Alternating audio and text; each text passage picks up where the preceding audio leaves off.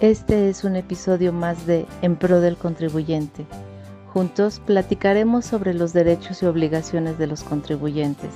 Suscríbete a nuestras plataformas y redes sociales y comparte nuestro contenido. Bienvenido. ¿Qué tal amigos? Les doy la más cordial bienvenida a un episodio más de su podcast número uno en materia fiscal en México, En Pro del Contribuyente. Soy el licenciado Juan Miguel Granados y me da mucho gusto que me acompañen en un episodio más en este día. Hoy hablaremos de las infracciones. Em, bueno, pues seguramente has oído, ¿verdad?, que las autoridades fiscales, a ti o algún conocido, familiar, amigo o contribuyente en general, pues lo han multado bueno, pues esa multa se debe a que ese contribuyente pudo haber incurrido en alguna de las infracciones establecidas en el Código Fiscal de la Federación. O en alguna otra ley, ¿no? Pudiera ser una ley federal, una ley estatal, una ley municipal, dependiendo, ¿verdad? Del, de dónde haya emanado, ¿verdad? La, la ley de que se trate. Y bueno, eh, pues esa, esa infracción, bueno, pues te genera, te genera un perjuicio económico porque te imponen la multa, ¿verdad? Entonces tú ya tienes que desembolsar cierta cantidad con motivo de esa infracción.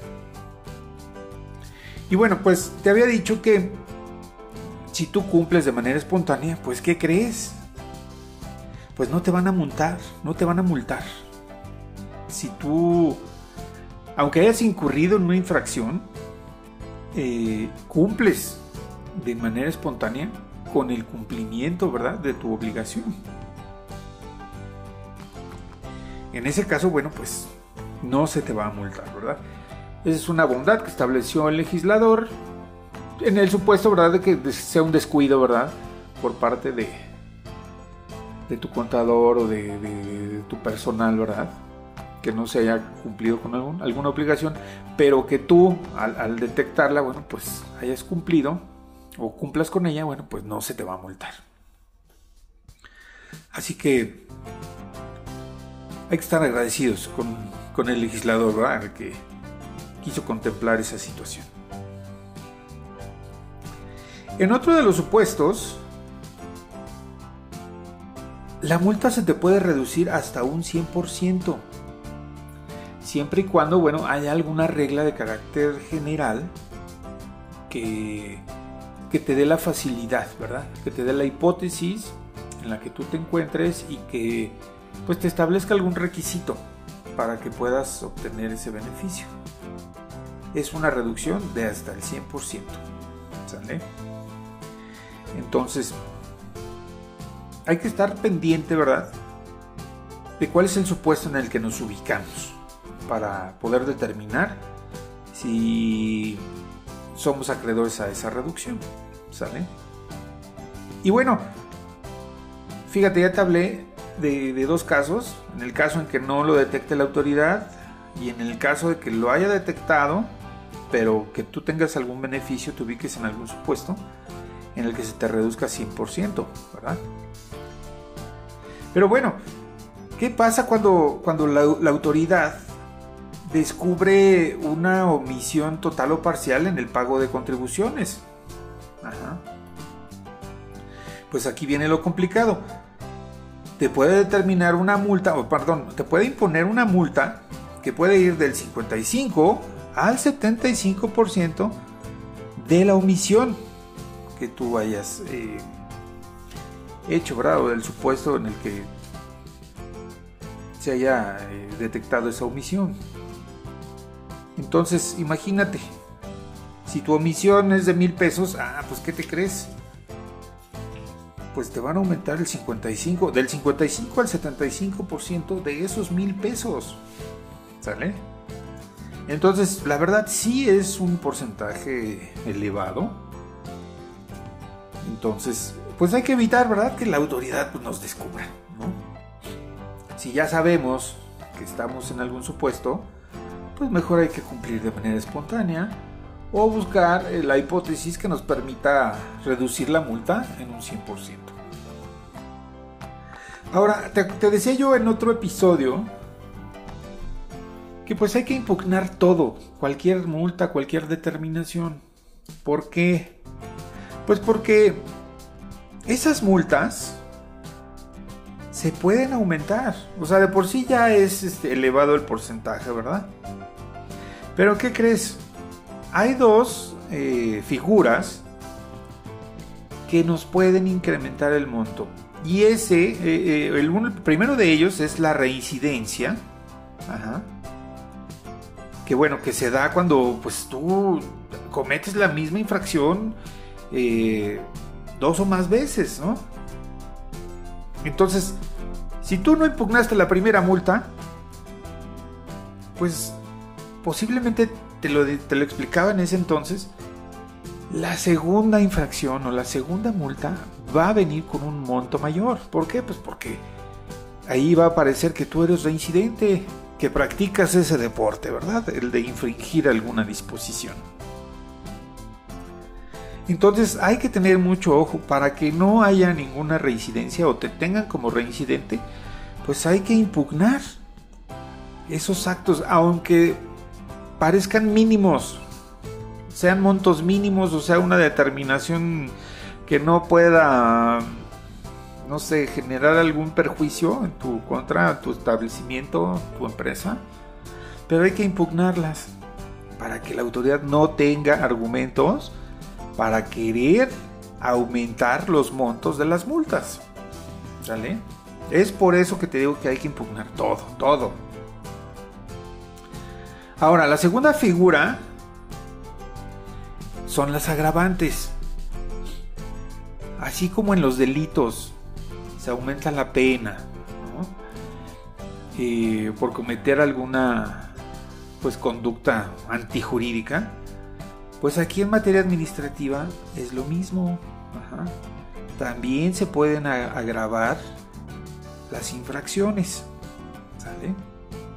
Entonces, pues hay que tener mucho ojo en cómo nos conducimos como contribuyentes, ¿verdad? Para que no se agrave la situación. ¿Sale? Mucho ojo con eso.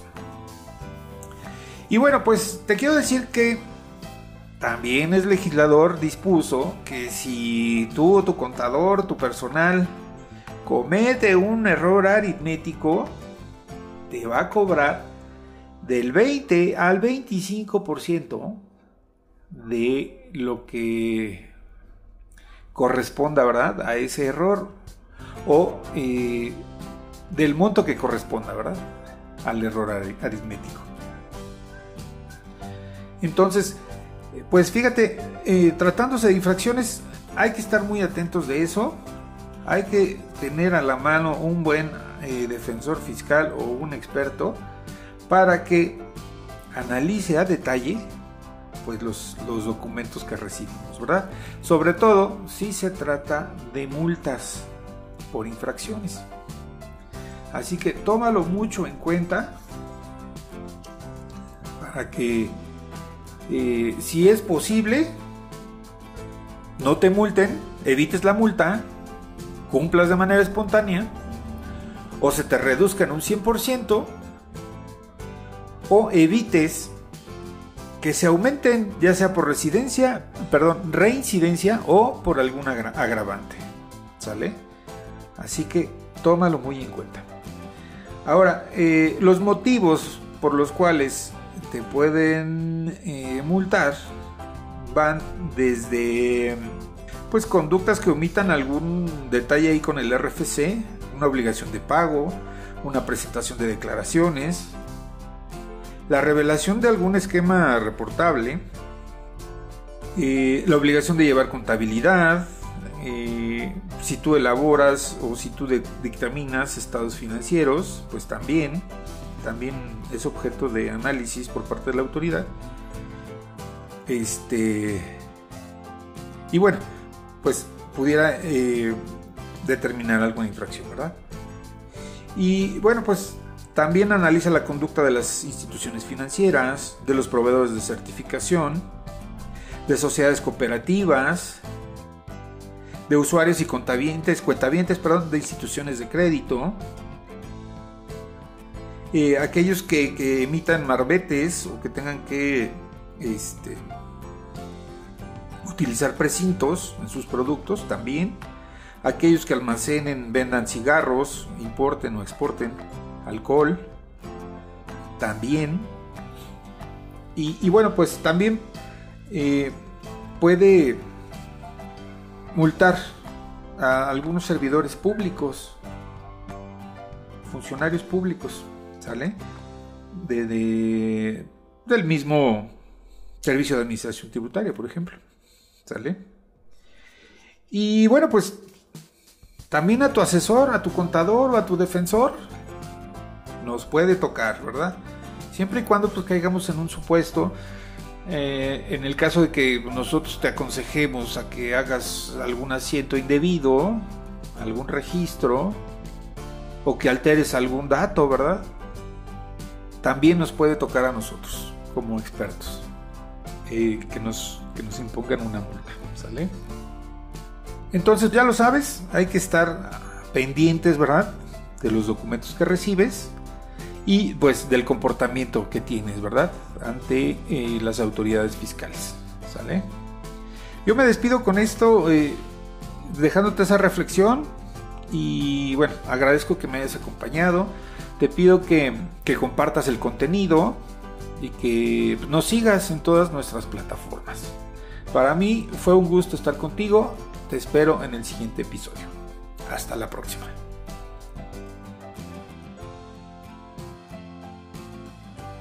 Gracias por escuchar un episodio más de En Pro del Contribuyente. Te invito a que te suscribas en nuestras plataformas y nos sigas en redes sociales. O si lo prefieres, visita el sitio web lexantax.solutions. Te invito a que nos escuches semana con semana. Hasta la próxima.